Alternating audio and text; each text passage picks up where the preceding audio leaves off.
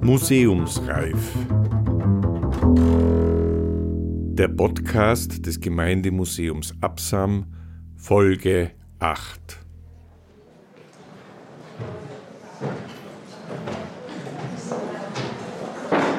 Rollback 1919.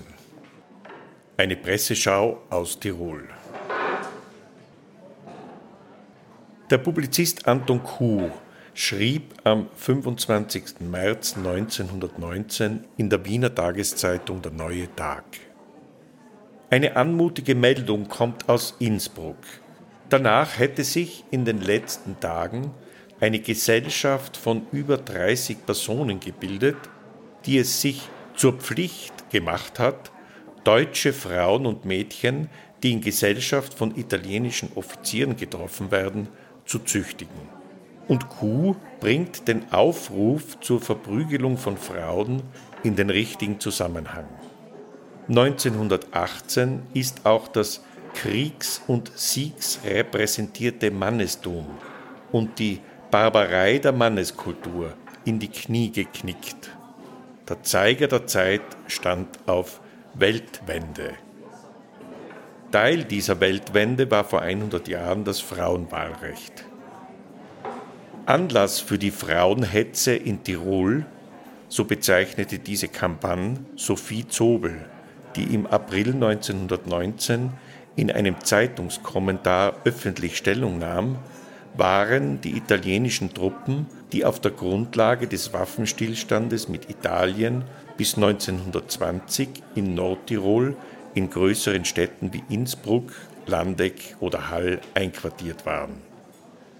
Vor allem das soziale Leben der bis zu 20.000 italienischen Soldaten, Tanzveranstaltungen, Konzerte, Rodelpartien, Bälle, und die von den Italienern verteilten Lebensmittelrationen dienten einflussreichen Redakteuren im Bündnis mit einem Trupp von Kriegsheimkehrern dazu, ihrer Vorstellung von deutscher Mädchenehre in Kommentaren, Leserbriefen, Spottgedichten, Plakataktionen, aber auch mit gewaltsamen Übergriffen auf Frauen zum Durchbruch zu verhelfen. Gelesen haben Rainer Ecker und Elke Hartmann. Musik Bert Breit.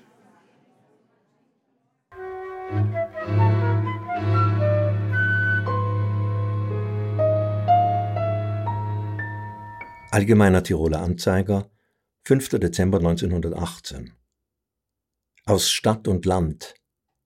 Die Frauen erwachen. Wer die große Frauenversammlung miterlebt hat, die gestern im Innsbrucker Stadtsaal stattgefunden hat, muss den Ernst und die Sachlichkeit unserer Frauen anerkennen. Man hatte den kleinen Saal gewählt, aber auch der große Saal hätte kaum alle Gäste fassen können, die sich bis ins Foyer hinausstauten. Die Versammlung war ein erster öffentlicher Versuch. Damen der verschiedensten Richtungen hatten sich hier zu gemeinsamer Arbeit zusammengefunden. Aber die Parteigegensätze kamen gestern nicht in Betracht. Die Rednerinnen zeigten übereinstimmend nur, welche Probleme überhaupt vorliegen und worüber die Frauen werden mitzubestimmen haben.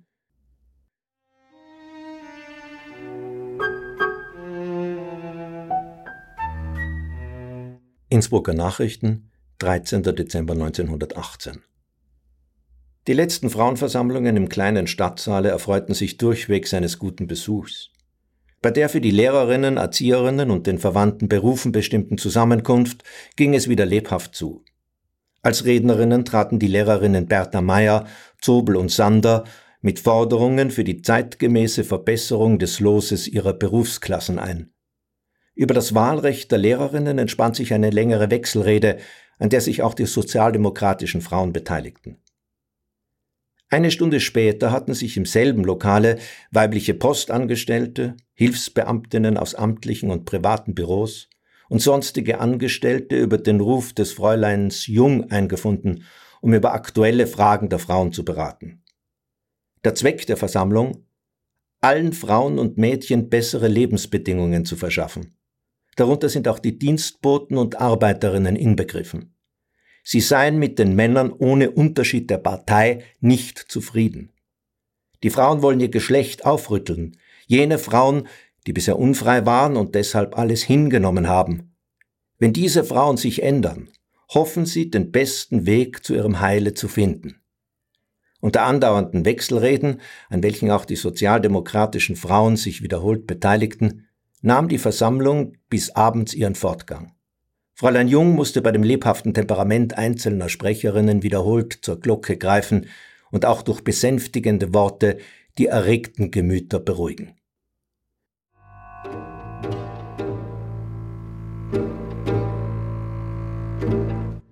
Innsbrucker Nachrichten, 31. Dezember 1918. Die deutschen Mädeln von Imst. Seit einigen Tagen weilen neben den Engländern auch italienische Soldaten in Imst. Das kann man nun nicht verhindern. Aber schickt sich das? Dass junge Mädchen schon gleich so gut bekannt mit ihnen werden, dass sie gemeinsam mit ihnen rodeln?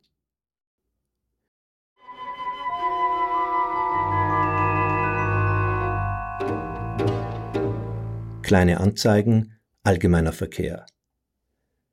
23-jähriger Italiener, deutsch sprechend, Reserveoberleutnant Dr. Juris, sucht ernsthafte Bekanntschaft mit gebildeten Fräulein.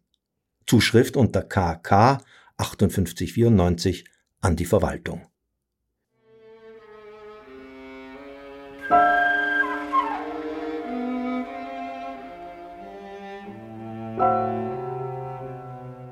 Allgemeiner Tiroler Anzeiger, 18. Jänner 1919. Die Tiroler Mädeln.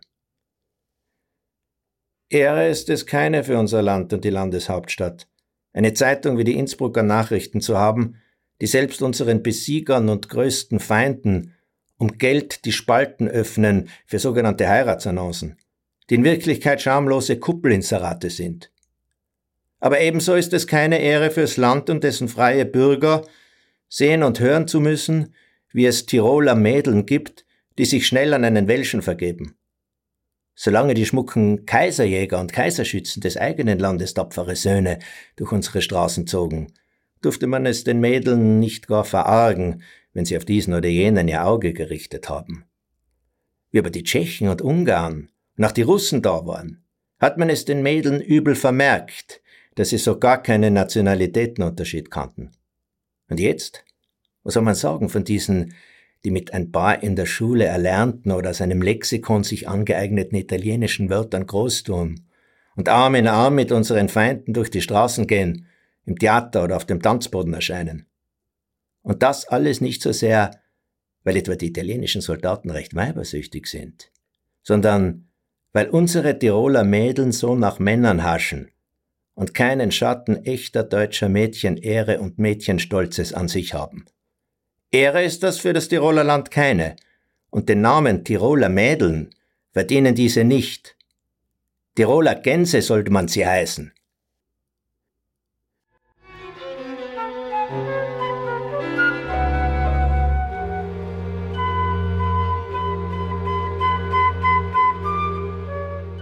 Allgemeiner Tiroler Anzeiger 4. Februar 1919 Unsere lieben Gäste. Nur eines enttäuschte unsere Soldaten wie unsere Offiziere. Die Sprödigkeit der zurückgebliebenen Weiblichkeit. Die Italienerinnen waren höflich. Sie waren bereit, Arbeiten zu verrichten, Wäsche zu waschen, unseren Köchen die Geheimnisse der Zubereitung der Polenta zu lernen. Aber zu Liebeleien waren sie im Allgemeinen und vereinzelte Ausnahmen zugestanden, nicht zu haben. Die Italienerin erwies sich als stolz und unnahbar. Wer Gelegenheit gehabt hat, das italienische Volk bei der Arbeit und im häuslichen Leben zu beobachten, dürfte über diese Erscheinung nicht erstaunt sein. Die Italienerin ist leidenschaftlich, aber sie weiß selbst Zucht zu üben. Liebesbärchen sieht man in Italien niemals in der Öffentlichkeit. Für solche Anblicke sorgen dort ausschließlich die deutschen Hochzeitsbärchen. Die Ungeniertheit, mit der sich diese vor aller Welt abzuküssen pflegen, bildet für die Italiener einen beliebten Gegenstand des Spottes. Man muss die heimischen Anschauungen und Gewohnheiten der Italiener kennen, um ein richtiges Urteil über das Getue zu gewinnen, das wir jetzt in unserem deutschen Tirol mit ansehen müssen. Auf der berühmten Rodelstrecke im Halltal kann man jeden Sonntag, auch wochentags, ganze Scharen von Italienern, Mannschaften und Offiziere beobachten, die mit ihren braven Tiroler Mädels am Arm die Rodel hinter sich, die Straße hinaufziehen und, eng aneinander geschmiegt, dann heruntersausen. Da nimmt einer gar wohl seine Schöne auch gleich mit auf den Schoß quer über und rodelt so herunter. Daheim, in Italien, würde der Mann sein Mädel aus Florenz oder Ferrara gewiss nicht in solcher Weise zur Schau stellen. Aber hier, unter den Barbaren, denkt man ja freiheitlicher. Nicht wahr? In den Schenken rings um Innsbruck erschallt an jedem Sonntag, schon um zwei Uhr nachmittags, die Tanzmusik, nach der sich ununterbrochen, stundenlang italienische Soldaten mit ihren Freundinnen drehen. Aber auch im vornehmen Tirolerhof wird nächster Tage von den italienischen Offizieren ein veritables Ballfest gegeben werden, bei dem es nicht bloß Tänzer geben soll. Gilt dies als reaktionär, so will ich stolz sein, so genannt zu werden. Gilt dies als klerikal, so sei mir dieses Wort ein Ehrentitel. Und ich will auch ein Hinterwäldler sein, wenn es hinterwäldlerisch ist, sich über den Mangel an Würde und Zucht zu empören, der sich in solchem Treiben offenbart. Gedenket, was der Italiener, der sich mit euch heute vergnügt, über das deutsche Volk als Ganzes sagen wird. Gedenket, wie ihr da helfet, dass eine schmachvolle Legende entsteht und groß wird, die dem deutschen Volke durch die Jahrhunderte als Schimpf nachfolgen wird. Ich predige nicht Völkerhass, ich fordere aber Selbstachtung. Ihr sollt die Gegner nicht beschimpfen, ihr sollt euch aber an sie auch nicht wegwerfen. Das Wort ein deutsches Mädchen muss einen silbrigen Klang besitzen. Schmach denen, die diesen Klang zerstören.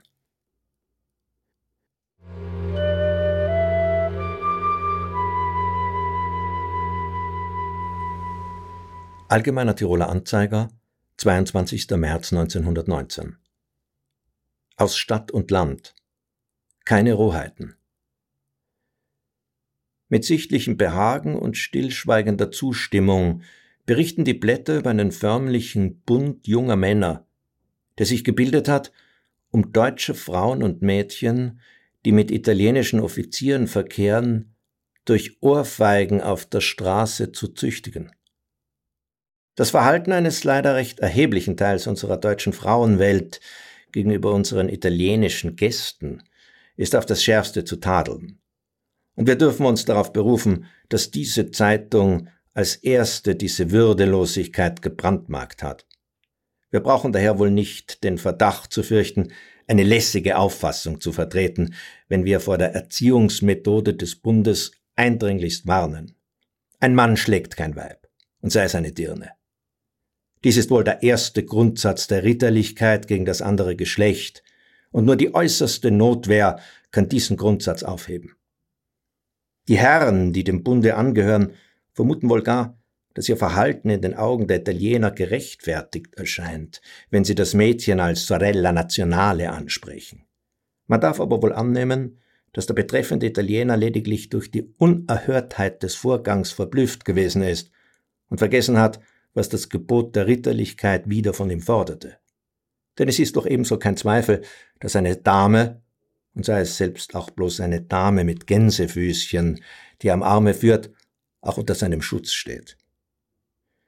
Die drastische Erziehungsmethode des Bundes könnte auch noch weitergehende Misshelligkeiten hervorrufen. Wir kennen beispielsweise hier zwei Damen der Gesellschaft, die tadellos Deutsch sprechen und als Deutsche angesehen werden könnten und die dennoch Mailänderinnen sind und auf die zufällig verzögerte Einreisebewilligung warten. Die beiden Damen werden häufig in Gesellschaft höherer italienischer Offiziere gesehen und mussten sich andererseits scharfe Blicke von unserer Seite gefallen lassen, weil man sie eben für Deutsche hält. Wir wollen uns nicht weiter ausmalen, was ein Erziehungsversuch in diesem Falle für Folgen haben könnte. Deutsche Mädchen, deutsche Frauen, die sich nicht schämen, sich mit dem Feinde im Land einzulassen.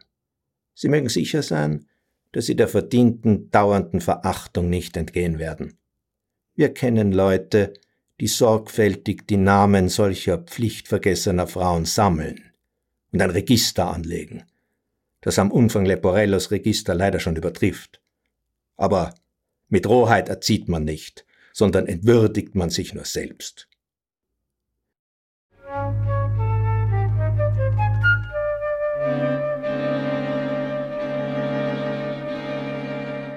Allgemeiner Tiroler Anzeiger, 11. April 1919. Was südlich des Brenners vorgeht. Aus Südtirol, dem 2. April, wird den Tiroler Stimmen berichtet. Die Italiener sind nervös. In Brixen wurden die deutschen Mädchen, welche die Italiener lieben, öffentlich angeschlagen.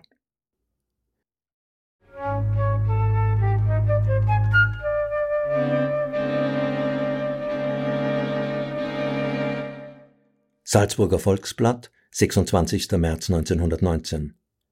Die Innsbrucker Mädchen und die Italiener.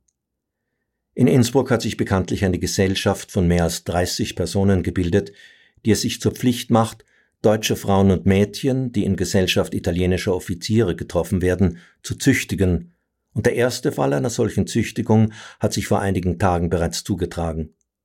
Nun hat das italienische Oberkommando dem Innsbrucker Bürgermeister mitgeteilt, dass ein solcher Vorgang als feindseliger Akt gegen die italienischen Besatzungstruppen angesehen und behandelt werden wird.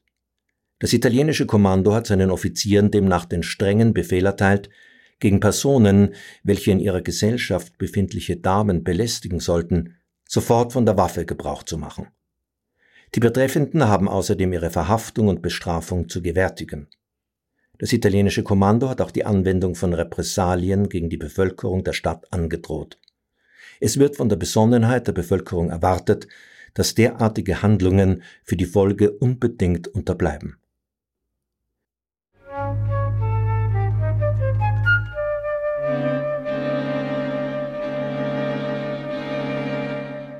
Allgemeiner Tiroler Anzeiger, 26. März 1919.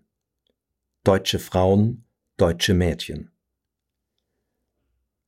Solange es deutsche Dichter gibt, Solange klingt das Lied der deutschen Frau, des deutschen Mädchens, deutscher Zucht und Sitte, deutscher Minne und deutscher Ehre. Von Walter von der Vogelweide bis zu Schiller, von Eichendorff und Mörike, ihnen allen, nicht bloß dem einen Heinrich, gebührte der Name Frauenlob. Sie alle verehrten in der deutschen Frau, wie schon ihre Ahnen zur Zeit des Tacitus, ein Sanctum et Providum, ein heiliges und ahnungsreiches. Und es ist kein Zufall, dass Goethes reinste Frauengestalt die Priesterin Iphigenie geworden ist. Und jetzt sollen wir auf einmal aus einer schweren Täuschung aufwachen.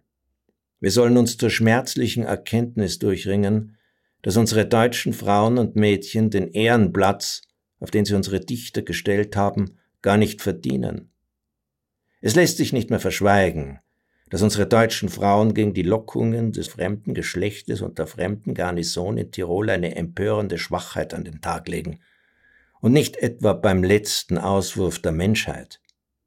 Nicht bloß bei den süßen Mädeln, die es nicht bloß in der Heimat Arthur Schnitzlers gibt. Auch aus den Kreisen der Gesellschaft nehmen Damen keinen Anstand, in einen mehr oder minder harmlosen geselligen Verkehr mit den Offizieren der Besatzungstruppen vor allem natürlich mit den Italienern zu treten. Die vielbesungene deutsche Frau opfert ihr deutsches Blut, ihr Vaterland einer neuen Rasse, einem fremden Nervenkitzel. Wir sehen dies täglich in Nordtirol, aber auch aus Südtirol erreichen uns Erfahrungen, die wir hier sammeln können. Es wird uns erzählt, dass die Italiener, die in ihren Blättern die herzliche Aufnahme im Alto Adige rühmen, nicht ganz im Unrecht sind, soweit es sich um den weiblichen Teil der Bevölkerung Deutsch-Südtirols handle. Mit den männlichen Überresten dort verhandelt der Italiener überhaupt nicht.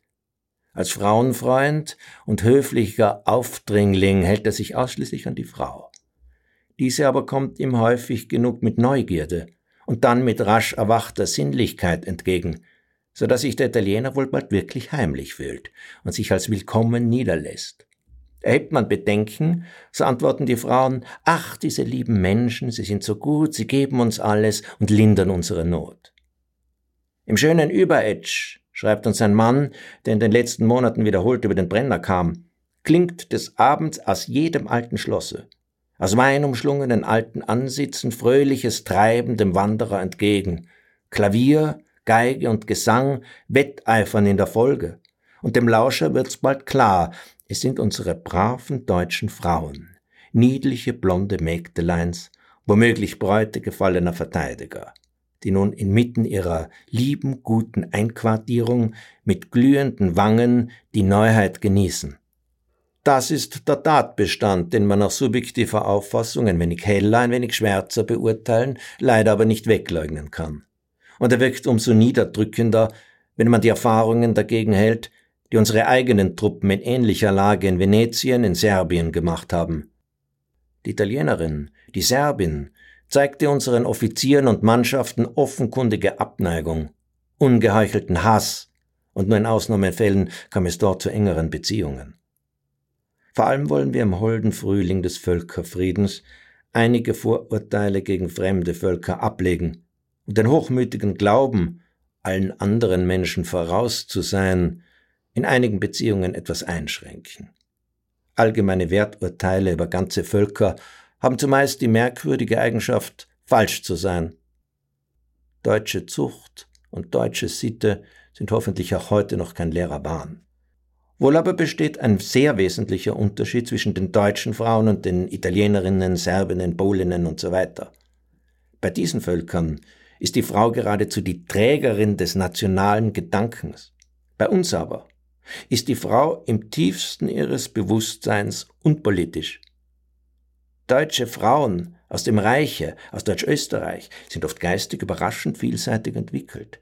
Sie haben von Literatur, von Musik, von Philosophie ernste Kenntnisse, eigene Urteile, man kann mit ihnen über weite Gebiete tiefgründige Gespräche führen, aber nie politisiert sie. Sie interessiert sich höchstens mit milder Überlegenheit auch für die Fragen der Politik. Herzenssache ist die Politik niemals.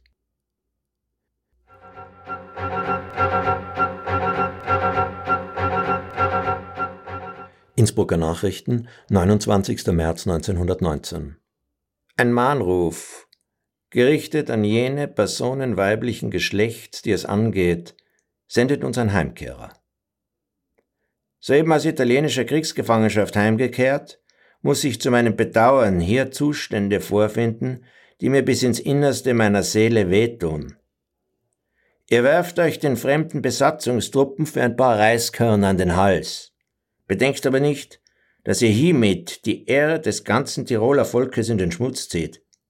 Auf der ganzen Welt wird es einst erzählt werden, mit welch niedriger Moral ihr behaftet seid. Denkt ihr nicht mehr an den Mai 1915, wo ihr voll Begeisterung am liebsten selbst zu den Waffen gegriffen hättet? Könnt ihr so rasch vergessen und verzeihen? Von unseren heimkehrenden Gefangenen wird euch nie einer erzählen können, dass er dort geminnt hätte, denn erstens würde er für strengstens bestraft werden. Und zweitens fiel es ihm nicht leicht, denn jede Italienerin weiß, was sie ihrer Nation schuldig ist. Ich selbst musste es mir gefallen lassen, dass Backfische vor mir ausspuckten, als ich in Begleitung eines Postens durch die Straßen von Rom ging. Ich weiß, dass diese meine wenigen Mahnworte eure Ehre nicht mehr retten können, hoffe aber, dass einige unter euch es sich als Warnung dienen lassen und zur Einsicht gelangen, welche Schande sie ihrem Heimatlande antun.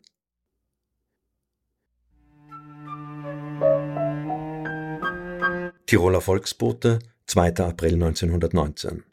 Passende Strafe. Für die Mädchen Innsbrucks einige Frauen nicht ausgeschlossen, welche die deutsche Ehre dadurch beschmutzen, dass sie mit den italienischen Soldaten zu frei verkehren, hat man in den letzten Tagen eine recht passende Strafe angewendet, indem ein Namensverzeichnis dieser Ehrvergessenen an verkehrsreichen Plätzen öffentlich angeschlagen wurde.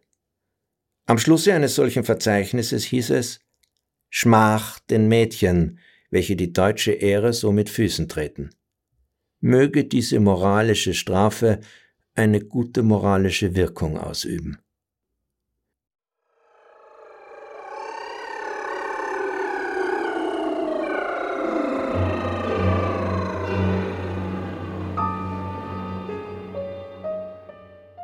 Allgemeiner Tiroler Anzeiger, 22. April 1919. Die Vorfälle in Innsbruck am Ostersonntag. In der Maria-Theresien-Straße und anderen belebten Stellen der Stadt wurden in der Nacht auf Ostersonntag an den Häusern in beträchtlicher Höhe, wie sich herausstellte, von dem Bund der 30 Plakate angebracht, die verschiedene Überschriften trugen, wie taktlose Mädchen, die ihr Deutschtum vergessen, zur Beachtung für Frauen und Mädchen oder an den Pranger mit diesen Ehrlosen. Unter diesen oder ähnlichen Überschriften war dann eine Reihe von Mädchennamen und auch der einer deutschen Frau zu lesen, die zum Ärger der deutschen Bevölkerung mit italienischen Soldaten und Offizieren verkehren. Vor den verschiedenen Plakaten sammelten sich naturgemäß viele Leute an, die allenthalben über die Art und Weise dieser Brandmarkung ihre Zustimmung ausdrückten. Viele Herren konnte man sehen, wie sie die Namen auf der Liste sorgsam in ihr Notizbüchlein eintrugen. Knapp vor halb zwölf Uhr mittags riss nun ein Dienstmädchen, dessen Name ebenfalls auf einem der Plakate an der Anschlagsäule in der Maria-Dresien-Straße zu lesen war, vor den Augen der lesenden Menge das Plakat von der Säule, gegen welches Vorgehen die Ansammlung sofort protestierend Stellung nahm und schreiend und johlend hinter dem Mädchen herzog, das, nachdem es sich vorher noch verpflichten musste, ein neues Plakat anzufertigen und anzubringen, sich in das Haus Nummer 13 in der gleichnamigen Straße begab. Eine Anzahl vornehmlich junger Leute drängten hinter dem Mädchen in den Hauseingang und wollten, wie es schien, auch in die Wohnung eindringen. Das Verhalten der besagten jungen Leute war ein derartiges, dass schließlich die drei Schutzleute, die dieses Vorhaben zu verhindern suchten, drohend zu ihren Revolvern greifen mussten.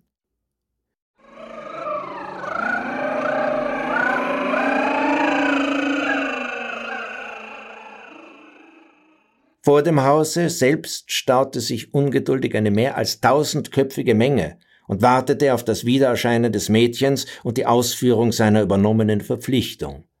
Da dieses sich eine Zeit lang nicht zeigen wollte, die Haltung der Menge aber eine immer drohendere wurde, erschienen noch weitere drei Schutzleute, die, als man sie auftauchen sah, ausgejohlt und ausgepfiffen wurden und wollten zunächst die am Hauseingange am Trottoir stehenden abdrängen. Einer der Wachleute, gegen dessen Vorgehen die erregte Menge sofort Stellung nahm, wollte einen seine Anordnung nicht gleich befolgenden Demonstranten, den er von rückwärts am Rockkragen fasste, also gleich auf die Wachstube bringen, woran ihm aber die tobende Menge, die daraufhin sofort dem Rathause zudrängte, mit Gewalt zu hindern versuchte. Nach einiger Zeit wurde unter der Menge die Parole ausgegeben zum Stadttheater, um dort gegen ein in der Nachmittagsvorstellung auftretendes Mitglied des Stadttheaters, dessen Name ebenfalls auf den erwähnten Plakaten zu finden war, zu demonstrieren. Kaum waren einige Szenen der Nachmittagsvorstellung im Stadttheater über die Bühne gegangen, als das in Rede stehende Fräulein Ritsch auf der Bühne erschien. Sie wurde mit Pfeifen und Zischen empfangen, so dass sämtliche Darsteller infolge des wüsten Lärms abgehen mussten. Daraufhin betrat ein Fähnrich die Bühne und erklärte etwa Folgendes. Wir haben ein sonderbares Ostergeschenk bekommen. Wir, die monatelang alle Strapazen und Mühsalen trotzend vor dem Feinde standen, müssen nun von einigen Frauen und Mädchen die Schmach erfahren, dass sie ihr Deutschtum vergessend, zum Danke, dafür öffentlich mit unseren Feinden verkehren. Wir werden streng darauf achten, dass die Namen solcher Frauen und Mädchen der gesamten Öffentlichkeit gebührend bekannt gegeben werden, auf dass sie geziemend die Verachtung der Gesellschaft treffe. Im Laufe des zweiten Aktes hatte sich vor dem Theater eine größere Menschenmenge angesammelt, die alle Theaterausgänge besetzt hielt. Es kam zu mehreren bedauerlichen Zwischenfällen unter anderem wurde der Leiter des Polizeiwacheaufgebots Dr. Brix und der Sekretär des Stadttheaters Reisner, die im Interesse der Aufrechterhaltung der Ordnung die Demonstranten zur Ruhe mahnten, mit Steinen beworfen und von einigen sogar angespuckt. An der rückwärtigen Seite des Theatergebäudes wollte sich die Menge ungestüm Zutritt ins Theater verschaffen, was jedoch durch die Wache, allerdings nur mit großer Mühe, verhindert werden konnte. Bis vor Beginn der Abendvorstellung hatte sich endlich die Menge ohne jeden weiteren Zwischenfall aufgelöst. Ein für alle beherzigenswerter Aufruf des Bürgermeisters mahnt die Bewohner der Stadt zur Ruhe und Besonnenheit und warnt, sich an Demonstrationen zu beteiligen, da es im ureigensten Interesse der Bevölkerung selbst gelegen ist, dass die Ruhe und Ordnung der Stadt nicht gefährdet werde, auf dass die Lebensmittelversorgung nicht in Gefahr komme.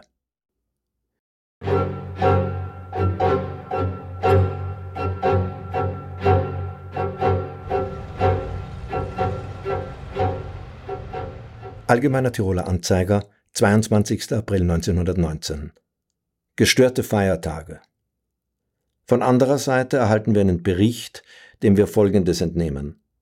Am Ostersonntagmorgen wurde unserer Bevölkerung eine Kundgebung beschert, die in diese Feiertage nicht hineinpasste. Nachts hatten zur allgemeinen Überraschung etliche Personen an den Anschlagsäulen, Haustoren, Mauern und Fenstern in der Maria-Theresien-Straße, Annichstraße und anderen selbst mit Zuhilfenahme von Leitern eine Anzahl von teils mit Handschrift, teils in Druck hergestellte Warnungen angeklebt mit der Überschrift Taktlose Mädchen und Frauen, die ihr Deutsch dumm vergessen, welchem Titel etwa ein Dutzend Namen folgte. Bemerkenswert ist, dass sich unter den Namen der Angeschuldigten auch solche von Mädchen israelitischer Konfession, mithin von Nichtdeutschen im nationalen Sinne bezeichnet, befanden, und dass am Schlusse des Verzeichnisses die Bemerkung Fortsetzung folgt enthalten war. Am Ostermontag waren überall nur mehr Bruchstücke von den herabgerissenen Plakaten sichtbar. In der Nachmittagsvorstellung, zu der sich massenhaft Publikum eingefunden hatte, herrschte dank der getroffenen Vorsichtsmaßregeln vollständige Ruhe.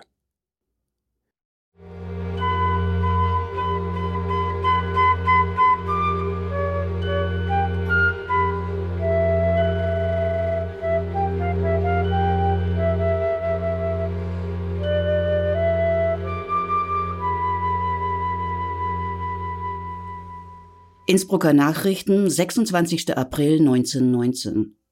Zu der Frauenhetze von Sophie Zobel städtische Lehrerin.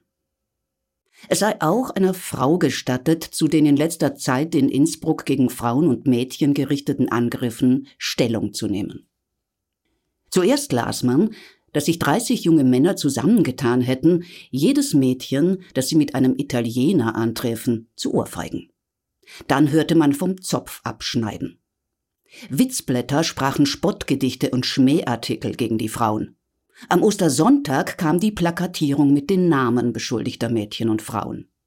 Es gab einen Volksauflauf mit wüsten und blutigen Szenen. Ein Mädchen wird bis in die höher gelegene Wohnung eines Hauses verfolgt und belagert. Unwillkürlich fragt man sich, wer gibt den Herren das Recht zu solcher Justiz? Leben wir in der Zeit des Faustrechtes oder im finsteren Mittelalter, wo man die Hexen verbrannte und die Frauen an den Pranger stellte? Wer stellt die Männer an den Pranger, wenn sie Mädchen verführen und sie um Gesundheit und Lebensglück betrügen? Ferner ist nicht zu vergessen, dass bisher die Frau im öffentlichen Leben nichts galt und daher ihr Gemeinsinn erst gebildet werden muss. Auch bei Einzug der fremden Besatzung geschah nichts, um die weibliche Bevölkerung über das Verhalten zu derselben zu belehren. Es erschienen vielmehr behördliche Erlässe, sich gegen die neue Besatzung nicht feindselig zu verhalten. Die Zimmer mussten an italienische Offiziere vermietet werden. Das Verhalten der Gesamtbevölkerung gegen die Italiener ist bis heute noch kein besonders reserviertes. Die Stadt nimmt jede Lebensmittelspende von denselben dankend an. Die Armen schicken ihre Kinder in Scharen um Speisen zu den italienischen Menagen. Zu den Konzerten der Italiener drängt sich alt und jung, vornehm und gering. Was die Kampfesweise gegen die Frauen und Mädchen anbelangt, muss gesagt werden, dass sie feig und tückisch ist. Die Herren, welche Ohrfeigen austeilen, mögen selbst beurteilen, ob es eines deutschen Mannes würdig ist, sich an einem Mädchen zu vergreifen, das sie schutzlos wähnen und das den Täter nicht einmal belangen kann, da er sie nicht kennt. Dasselbe gilt von den Haarabschneidern. Die Plakatierung aber ist nichts anderes als ein Bewerfen der Frauen mit Kot aus dem Hinterhalte. Heraus mit euren Namen, wenn ihr Mädchen zu beschuldigen habt, damit sich dieselben verteidigen können. Jeder Dieb, jeder Mörder hat das Recht, vor ein ordentliches Gericht gestellt zu werden. Ihr aber richtet die Frauen meuchlings und gibt sie einer sensationslüsternen Menge preis, selbst nicht wissend, ob die Gebrandmarkten zu Recht oder zu Unrecht beschuldigt sind. Es ist nun einmal eine traurige Tatsache, dass wir froh sein müssen, wenn wir von den Italienern Lebensmittel bekommen. Mit dem zugemessenen Quantum kann man unmöglich leben. Und ich möchte an die männlichen Teilnehmer der Frauenhetze die Frage richten, ob sie den Reis nicht essen, den ihre Mütter, Frauen und Schwestern von den Italienern direkt oder auf Umwegen ergattern. Wenn sich die Frauen von den Italienern Lebensmittel beschaffen, tun sie es nicht immer im Interesse des eigenen Magens. Es gibt rücksichtslose Väter und noch mehr rücksichtslose Brüder, die trotz der knappen Lebensmittelbemessung gutes und reichliches Essen fordern und nicht fragen, woher es die weiblichen Familienmitglieder, welche den Tisch bestellen müssen, nehmen und was diese essen. Jenen Frauen und Mädchen aber, die obige Vorgänge billigen, möchte ich sagen, seid nicht wie jener Pharisäer, der also betete, Herr, ich danke dir, dass ich nicht bin wie dieser Zöllner. Denkt vielmehr, dass die ganze Hetze ein recht und gesetzloser Gewaltstreich gegen die Frauen ist.